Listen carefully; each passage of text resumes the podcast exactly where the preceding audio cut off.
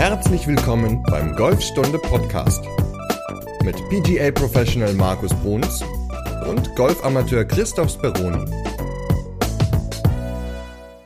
Folge 151. Heute reden wir über das Aufstehen im Golfschwung. Moin Markus. Moin Chris. Aufstehen im Golfschwung. Da war doch irgendwas in der letzten Zeit, was auch mit dir zu tun hat und deinem Golfschwung, oder? In der letzten Zeit, ja, das ist immer das Fehlermuster, was gerne durchbricht. Ja. Und da muss ich mich wirklich konditionieren.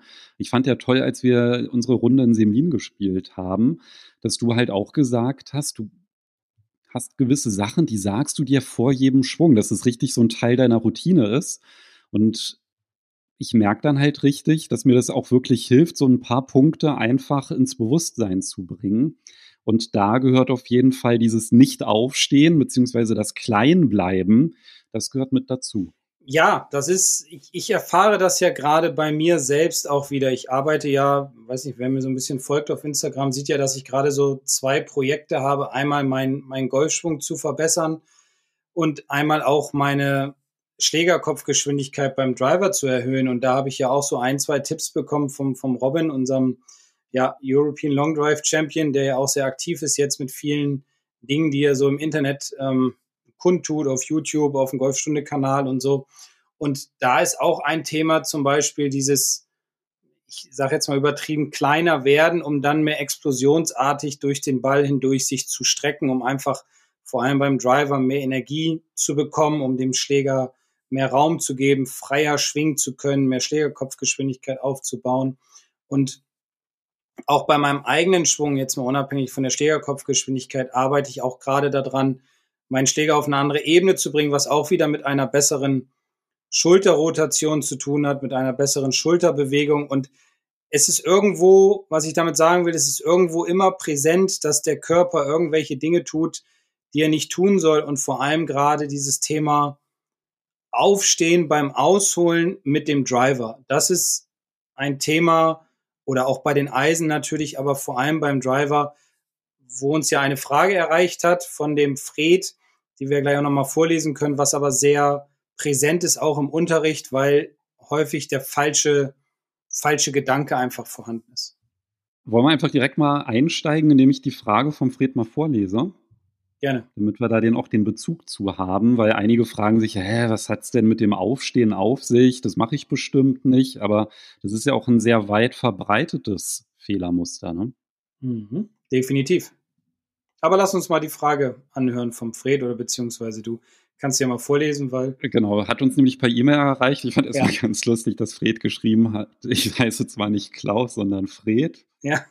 hat auch noch ein paar sehr nette Worte geschrieben, dass ihm unser Podcast sehr gefällt und sehr hilft. Und er versucht auch gerade seine persönliche Schallmauer zu durchbrechen, nämlich unter 100 zu spielen. Das sogenannte Uhu.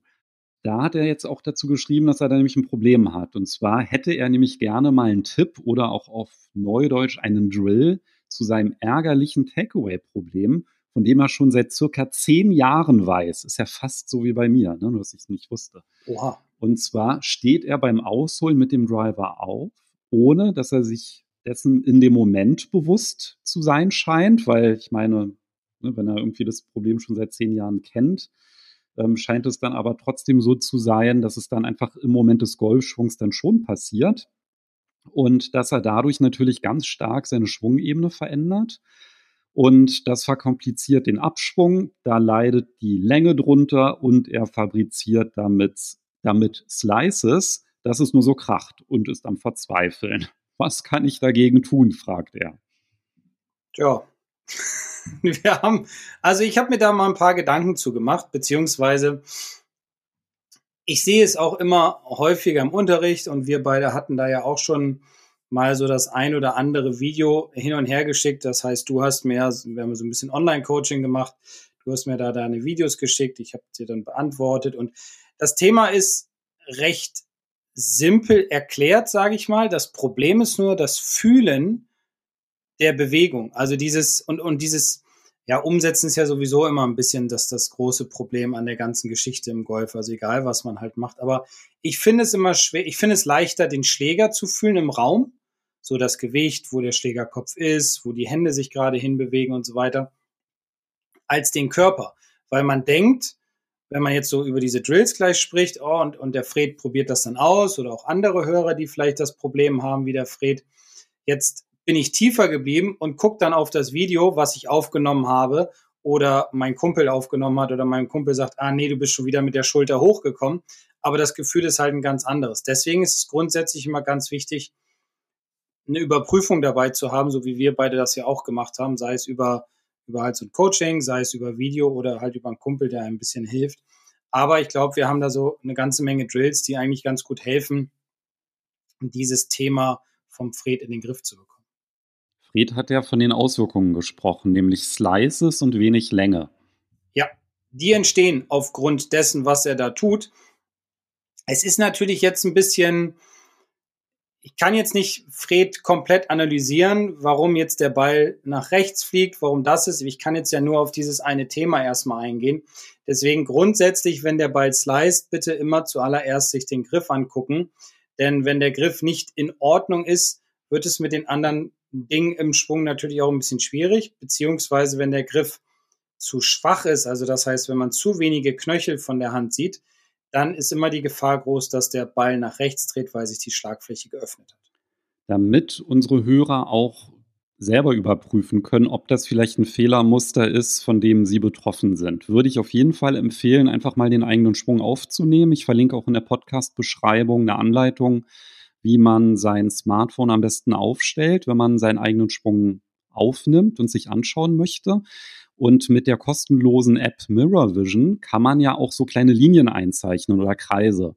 Und dann kann man, wenn man seinen Schwung down the line aufnimmt, das heißt, man stellt das Smartphone so auf, dass man den Ballflug sieht, dann kann man halt so eine kleine Linie, so eine Markierung setzen, auf Höhe des Kopfes in der Ansprechposition und dann kann man einfach schauen im höchsten Punkt, wenn der Kopf so ein bisschen über diese Linie dann halt rübergeht, dann ist es halt völlig in Ordnung, aber meistens ist ja dieses Aufstehen dann halt auch damit verbunden, dass nicht nur der Kopf höher geht, sondern dass sich halt auch sämtliche Körperwinkel in der Hüfte zum Beispiel auflösen und dadurch das Aufrichten des Oberkörpers passiert. Wenn man einen guten Tag hat koordinativ, dann schafft man das dann halt auch mal mehr oder weniger wieder auch in gleichem Maße den Oberkörper dann im Abschwung wieder abzusenken, wie man ihn halt aufgerichtet hat. Ja, dann kann es halt durchaus sein, dass man dann halt die Bälle trifft, aber naja, aber Fehlschläge, die können dann halt wirklich sich auch abwechseln, dass man halt mal einen Ball toppt, mal hat man einen fetten Schlag und da denkt man so, was ist denn jetzt los? Ich habe hier so eine starke Varianz drin. Und das liegt dann halt meistens daran, dass man dann halt entweder ja, mehr aufrichtet, als man wieder abgesenkt hat oder umgekehrt. Und dadurch kann man da halt wirklich so ein bisschen verzweifeln, dass man halt so denkt, ich kann überhaupt gar kein Golf mehr spielen. Ja, das ist so. Es ist, es fehlt dann so eine Konstanz, ja klar, in der Bewegung, aber es fehlt vor allem auch eine Konstanz in dem Trefferbild.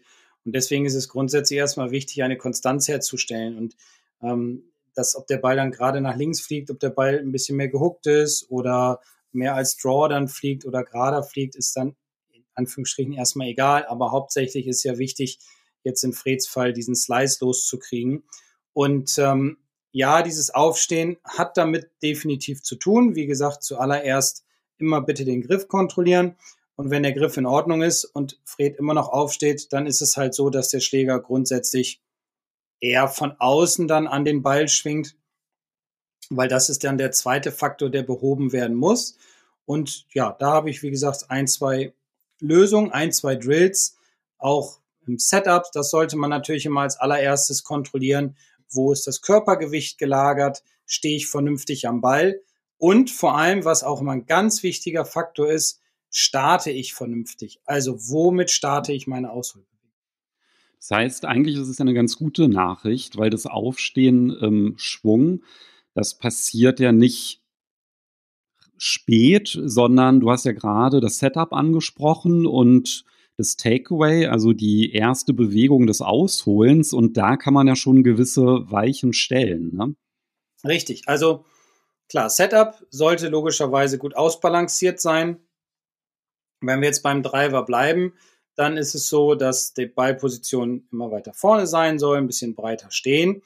Gewicht, wie gesagt, ausbalanciert. Da kann es dann schon ganz oft zu Problemen kommen, dass wenn der Spieler zum Beispiel zu viel Gewicht ähm, auf den Vorderfüßen hat, also auf den Zehenspitzen, dann verliert man das so und dann kurbelt man so nach oben raus. Das kann aber auch passieren, wenn man zu viel Gewicht auf den Fersen hat. Da sogar noch eher, denn wenn ich sitze, merke ich irgendwann in meiner Bewegung, dass meine Hüfte und mein Oberkörper blockieren, weil ich sitze jetzt ja auf dem Stuhl und wenn ich mich jetzt versuche zu drehen, dann komme ich nicht sehr weit rum, weil meine Hüftrotation ist ja eingeschränkt. Wenn ich also beim Golfspielen mehr sitze sozusagen, das heißt einen starken Kniewinkel habe, dann drehe ich bis zu einem bestimmten Punkt und von da an stehe ich dann auf. So, weil ich weiß, ich muss weiter, aber ich komme mit dieser Sitzhaltung halt nicht weiter. Dementsprechend stehe ich auf, gehe nach oben, ja, strecke dann meinen Oberkörper mehr hoch. Und das ist dann schon mal ein Punkt, der dazu führen kann, dass der Schläger halt mehr von außen kommt, dass mehr Slices entstehen, weil man mit dem Driver dann einfach den Ball mehr an der Hacke der Schlag. Aber kann da vielleicht auch schon das Problem drin liegen, dass man vielleicht auch selber irgendwie denkt, man müsste besonders weit ausholen, weil letztendlich ist es ja auch so ein bisschen so ein Stück weit kompensieren. Also ich hole aus und ich merke, ich bekomme eigentlich gar nicht den Schläger dorthin, wo ich ihn in meiner Vorstellung haben möchte. Und dann fange ich halt an, irgendwelche Bewegungen einzubauen, um den Schläger in die Position zu bekommen. Aber das hat dann halt wenig mit einer Schwungebene zu tun. Richtig.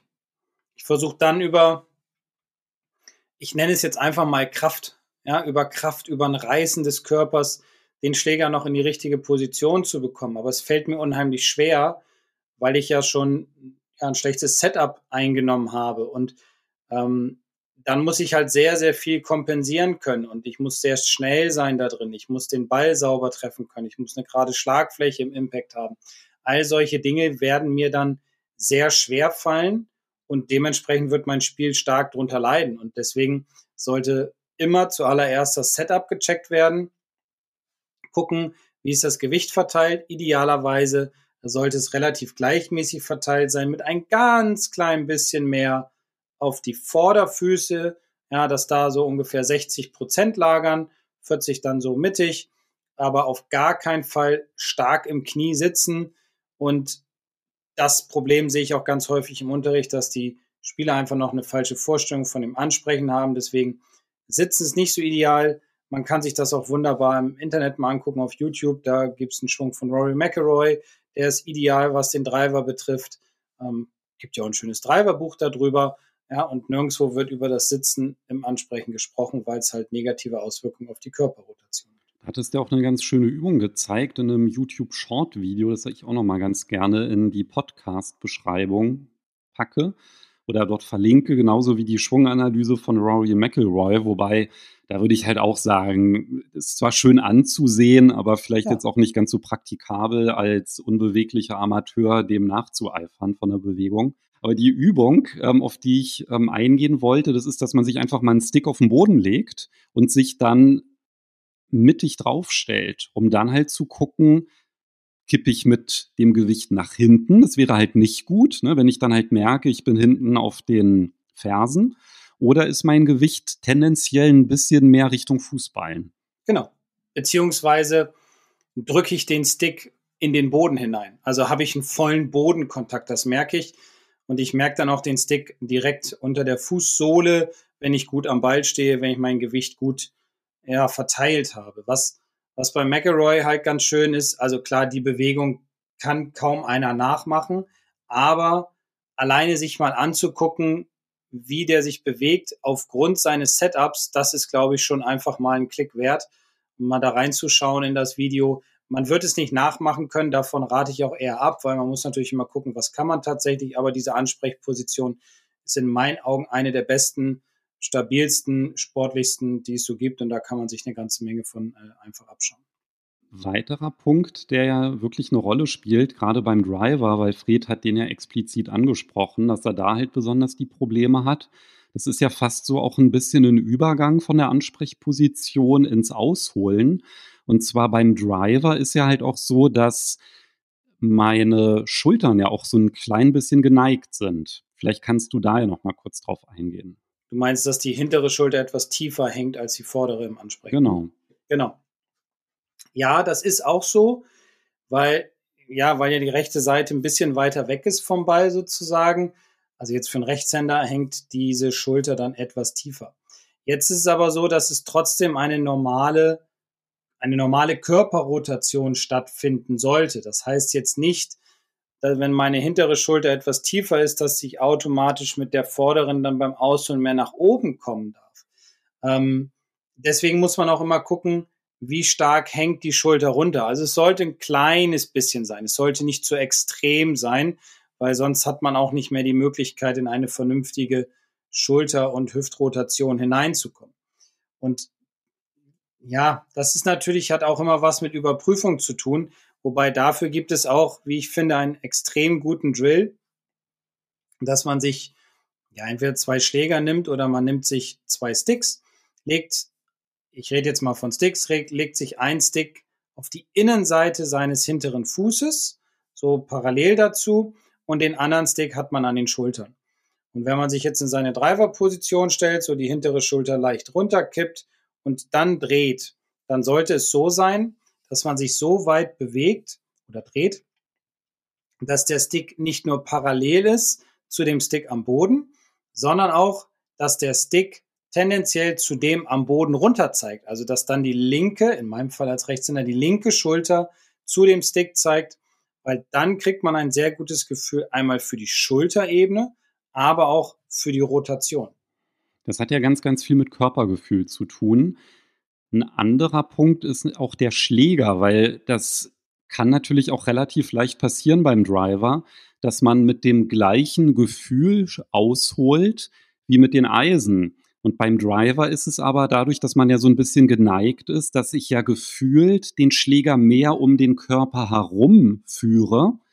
Und das ist natürlich nicht ganz so gegeben wie bei den Eisen, wenn ich da halt nicht die Schulter, die hintere Schulter so ein klein bisschen weiter unten habe. Also durch diese durch das Anschrägen der Schulter oder durch das Kippen dieser Schulterlinie schwingt der Driver halt auch mehr um den Körper herum. Und wenn ich nicht dieses Gefühl kenne oder mir erarbeite, dann kann das natürlich dann auch ganz, ganz schnell passieren, dass ich dann im Umkehrschluss mich aufrichte, weil ansonsten ne, könnte ich ja diesen Schläger gar nicht irgendwie äh, in den höchsten Punkt bewegen.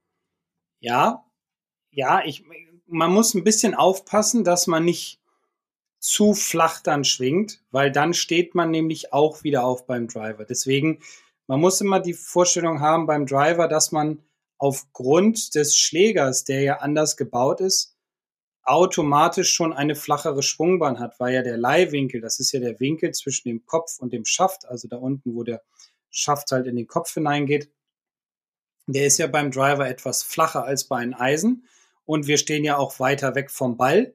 Deswegen schwingen wir automatisch auf einer flacheren Schwungbahn, aber die darf nicht bewusst stattfinden, dass man zu sehr, sage ich jetzt mal, in dem Hüftbereich, also um die Hüften herum schwingt, so in der Höhe jetzt mal übertrieben oder um den Bauchnabel, weil dann ja, schwingt man zu flach, dann trifft man die Bälle auch nicht mehr so gut. Deswegen eine normale Schwungbahn beibehalten. Es entsteht ein viel größerer Radius und dieses Kippen der Schulter zum Ball, das ist dann natürlich immer ein bisschen schwieriger, weil man halt einen längeren Schläger in der Hand hat. Aber am Ende ist es so, dass man dann, wenn die linke Schulter, also die vordere Schulter tiefer ist im höchsten Punkt, wird man unbewusst zum Ball hin automatisch wieder mehr nach oben schwingen, was gewollt ist, weil dann kann ich automatisch mehr Geschwindigkeit aufbauen.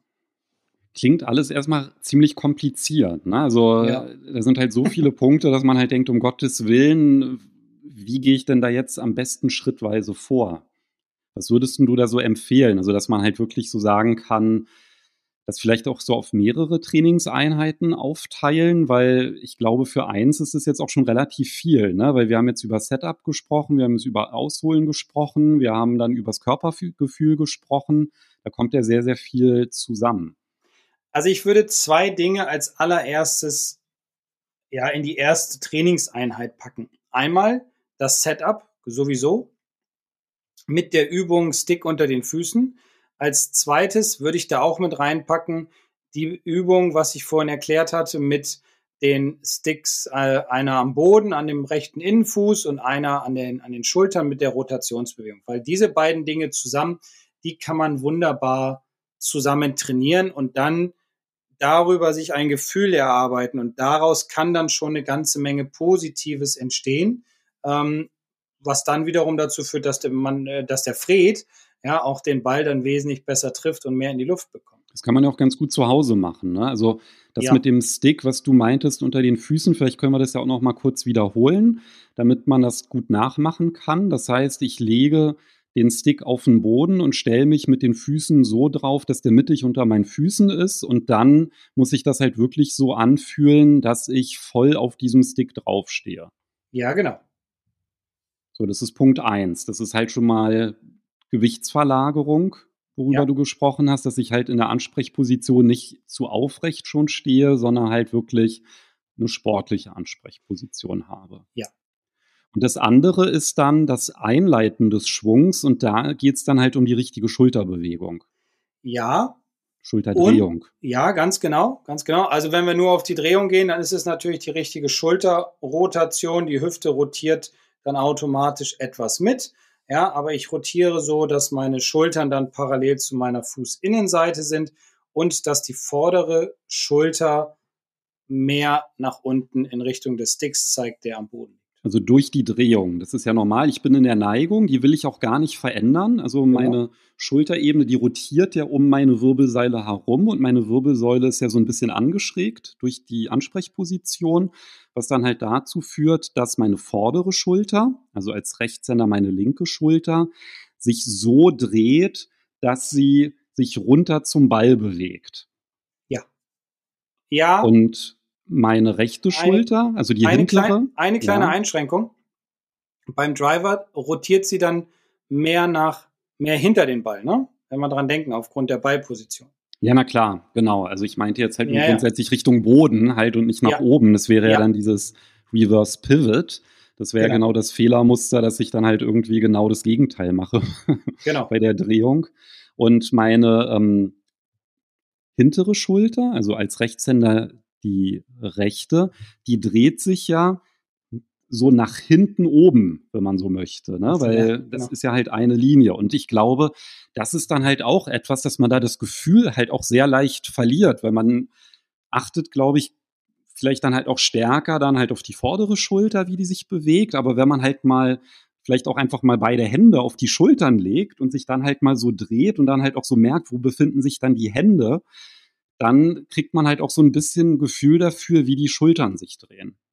Ja, das, also diese, dieses Bild ist halt wichtig zu bekommen, ne? Vordere Schulter, hintere Schulter, was mache ich da? Deswegen, ähm, ich bin ja immer eher ein Freund von den einfachen Dingen und ich glaube, wenn ich mit der vorderen Schulter mich so drehe, dass die dann mehr nach unten zeigt, mehr parallel zu dem Stick ist, auf den Stick zeigt, dann arbeitet die hintere Schulter ja automatisch mit ich kann ja nicht nur die vordere bewegen. Nee, das ist klar, du bewegst ja beide, aber dass man halt genau. halt auch mal das Bewusstsein darauf legt, damit man einfach halt mal merkt, ach, das geht ja gar nicht anders, ja, die hängen ja, halt ja. so zusammen, klar. dann ist es ja auch natürlich und runder. Das ja. ist ja dann halt meist, wenn man dann halt irgendwie irgendwas anderes macht, dann kann das ja halt auch daran liegen, dass man halt genau diesen Zusammenhang vielleicht gar nicht so bewusst hat. Ja. Nee, nee, dafür ist das gut, definitiv. Ja, auf jeden Fall. Und geht natürlich gut auch, was du halt gesagt hast, ne, wenn man dann halt so einen Stick auch an die Schultern legt und die ähm, Hände so über Kreuz an die Schultern legt, dann kann man das ja sehr, sehr gut spüren, diese Drehbewegung. Ja, ja, ja. Man merkt dann auch, wie viel besser man sich dann mit der Zeit bewegen kann. Ist auch übrigens eine ganz schöne Warmmachübung, sage ich mal, vor einem Training. Ja, dass man diese Übung mit einbaut, die kann man immer wunderbar zu Hause machen, kann man sich vor den Spiegel stellen, kann dann gucken, wo zeigt die Schulter hin und so. Also das ist echt eine gute universelle Übung, die viele positive Punkte mit sich bringt, um halt nicht mehr aufzustehen. Ich finde auch noch einen anderen Aspekt ganz wichtig. Und zwar, das ist so ein bisschen dieses Gefühl für die Schlagfläche des mhm. Drivers. Mhm. Und zwar habe ich manchmal so den Eindruck, dass wenn man so ein bisschen entkoppelt ist vom Gefühl, wie sich die Schlagfläche bewegt durch die Körperdrehung, dass man dann ganz, ganz große Schwierigkeiten hat, den Driver gut an den Ball zu bekommen. Und da finde ich das dann halt auch ganz gut, wenn man sich zum Beispiel einen Stick auf den Boden legt, so in Verlängerung der Ballziellinie. Und dass man dann, wenn man die Ausholbewegung macht, einfach mal aufhört mit der Drehung, wenn man den Schaft des Schlägers parallel zum Boden hat und dann halt einfach mal schaut, zeigt denn meine Schlagfläche auf diesen Stick, der da liegt, also in die Richtung des Sticks oder zeigt der Richtung Himmel oder zeigt der parallel zum Boden, weil wenn er irgendwie parallel zum Boden ist, dann liegt es ja wahrscheinlich daran, dass ich aufgestanden bin, weil wenn ich diese Körperneigung behalte, dann habe ich ja alles richtig gemacht, wenn die Schlagfläche Richtung Verlängerung Ball-Ziellinie zeigt. War das verständlich? Ich habe es verstanden, ja. Ich hoffe, alle anderen auch. ja, vielleicht kann ich ja noch mal kurz erklären, was ich mit Verlängerung Ball-Ziellinie meine. Ja, Schlagfläche Und, sollte zum Ball zeigen. Also auf die Ball-Ziellinie, auf die verlängerte. Ja, ganz nicht, genau. Ganz nicht genau. Richtung also, Ball, ne? Also das, das, das, ist, ist, also die Idee und der, der Gedanke, also ich finde, es war eigentlich gut erklärt es ist halt immer nur die Frage dabei, und ich hatte mir das auch nochmal notiert, weil das auch ein Punkt ist, den ich ganz wichtig finde. Neben der Ansprechposition, also dem Setup, ist natürlich das Takeaway. Und da ist nicht nur die Rotation wichtig im, im Körper, also in den Schultern, sondern da ist natürlich auch wichtig, was machen meine Hände, vor allem was machen meine Arme, weil es sind ja nicht die Hände, die den Schläger bewegen, sondern, also beim Ausholen, sondern immer in Kombination mit den Unterarmen zusammen. Und und da ist es auch ganz häufig der Fall, wenn ein Spieler aufsteht, dass er das Ausholen so startet, dass er im Grunde seine Arme praktisch aufdreht. Also das heißt, wenn ich jetzt einfach mal sich hinsetzen, die Hände so nebeneinander halten in so eine Gebetshaltung, dann mal zur Seite ausholen und dann den vorderen Handrücken, also das ist bei mir der linke, den dann so nach hinten drehen, dass der nach oben zeigt dann würden meine Unterarme nach hinten hinter den Körper rotieren, was wiederum dazu führen würde, dass auch meine linke vordere Schulter mit rotiert und nach oben kommt. Die rotiert dann nicht runter, sondern die rotiert nach oben. Und dadurch zeigt dann, wie du ja eben auch schon gesagt hast, die Schlagfläche mit der Mitte nach oben gen Himmel. Und dann käme ich wieder mehr von außen, müsste kompensieren und würde den Ball unsauber treffen. Wenn ich aber beim Ausholen nur über meinen Motor starte, und ich sage immer, mein Motor oder unser Motor beim Golfspielen sind die Schultern. Die Schultern starten im Grunde unsere Ausholbewegung und ich mache dann nichts mit den Händen und Armen, so dass ich dann in der Parallelposition eine Schlagflächenstellung habe, wo die Mitte der Schlagfläche auf die Ziellinie und Ballziellinie zeigt. Dann wird es auch ganz, ganz schwer aufzustehen, weil dann bin ich schon in einer sehr guten ja, Position, um den Schläger in eine noch bessere Position im höchsten Punkt zu bringen. Und das ist ja genau das, was ich mit weiche Stellen meinte. Wenn man halt in die richtige Richtung anfängt, sich zu drehen, dann ist es halt auch extrem schwer aufzustehen. Und ich, ich versuche das nochmal zu wiederholen, was du gerade gesagt hast, weil muss man ja halt auch ein bisschen sacken lassen und wirklich nachvollziehen können. Du hast es ja gerade diese Bewegung mit dem Handrücken beschrieben. Ich versuche das mal ein bisschen zu vereinfachen.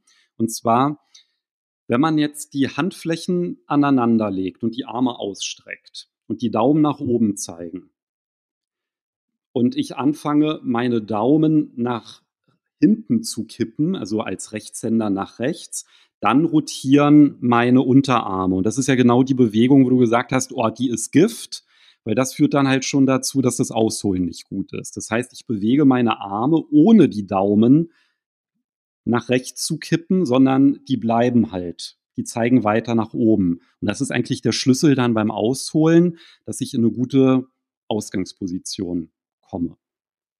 Sehr gut. Habe ich nichts hinzuzusetzen. So, das heißt, Fred, das kannst du ja mal ausprobieren, dass du beim Driver wirklich mal dich nur auf das Ausholen fokussierst und dann halt gar nicht vielleicht so sehr an klein bleiben oder nicht aufrichten denken, sondern halt wirklich diesen Fokus auf die Unterarme zu legen, dass die sich nicht drehen und dass du dieses Gefühl dir für diese Schlagfläche erarbeitest, dass die halt auf die Verlängerung der Ballziellinie zeigt. Und dann kann man ja eigentlich noch den Tipp von Robin ans Herz legen, einfach mal nicht so weit ausholen zu wollen. Weil das Aufstehen, das ist ja meistens auch dadurch, dass ich denke, oh, ich muss jetzt hier den Driver sonst wohin bewegen, da wo der Rory McIlroy den nämlich hat. Und weil ich einfach nicht so beweglich bin, fange ich dann halt an, ja, aufzustehen, weil dann ist es ein bisschen einfacher, den Schläger dahin zu bekommen. Also wir beide, wir beide kennen uns jetzt fast vier Jahre, richtig? Ja. Ich habe gerade was aufgeschrieben, damit ich nicht vergesse, das noch zu erwähnen. Und das war kürzer ausholen. Also irgendwo ist da so eine gewisse Telepathie zwischen uns schon. Obwohl du in Berlin sitzt und ich in Bremen in meinem Kellerchen. Aber wir wussten beide, was der, was der andere sagen will. Oder zumindest hatten wir das Gefühl. Also irgendwo ist da was. Telepathie, keine Ahnung. Finde ich cool. Wollte ich nur noch mal eben so zwischendurch einwerfen. Weil das kürzer ausholen ist nämlich auch so ein Punkt. Es ist eher so ein Punkt, versuch einfach weniger zu machen und überprüf dich mal selbst, wie viel du dann doch tatsächlich am Ende ausholst. Weil, wie Robin das ja auch sagt und wie man das auch immer sieht und wie wir es auch am Anfang schon gesagt haben von der Folge, je mehr wir wollen, umso weniger Spannung kriegen wir in den Körper, umso schlechter holen wir aus, umso ähm, mehr Kraftaufwand brauchen wir, umso schlechter schwingt der Schläger zurück, umso schlechter sind die Ballkontakte und weniger ist auch häufig sehr, sehr viel mehr. Und deswegen ist das auch so ein Tipp, den ich auch immer noch mit äh, ja, euch allen ans Herz legen kann, einfach mal weniger auszuholen, weniger Energie zu verbrauchen, also weniger Schwung zu holen und sich mal mehr auf die wichtigen Dinge, wie jetzt in diesem Fall zum Beispiel Schlagfläche oder die Schulterrotation zu konzentrieren. Und darüber dann einfach merken, okay, ich treffe den Ball viel, viel besser, ich habe bessere Ballkontakte, was wiederum dazu führt, dass ich automatisch auch mehr Länge bekomme. Ja, weil das Gemeine ist ja, wenn ich nämlich den Driver in Bewegung bringe beim Ausholen und ich würde den einfach mal im Takeaway loslassen, dann fliegt er bestimmt zehn Meter nach hinten. So, und diese Kraft, die zieht ja auch nochmal an meinen Arm. Das heißt, ich verliere komplett das Gefühl dafür, was da eigentlich passiert, wenn der Schläger da oben ist. Das fühlt sich komplett anders an, als das in der Realität ist. Kann man natürlich auf dem Video dann gut sehen. Aber dem kann ich natürlich ein bisschen entgegenwirken, indem ich die Bewegung einfach mal ein bisschen kleiner mache, weil, gefühlt, weil in der Realität ist sie ja eh größer.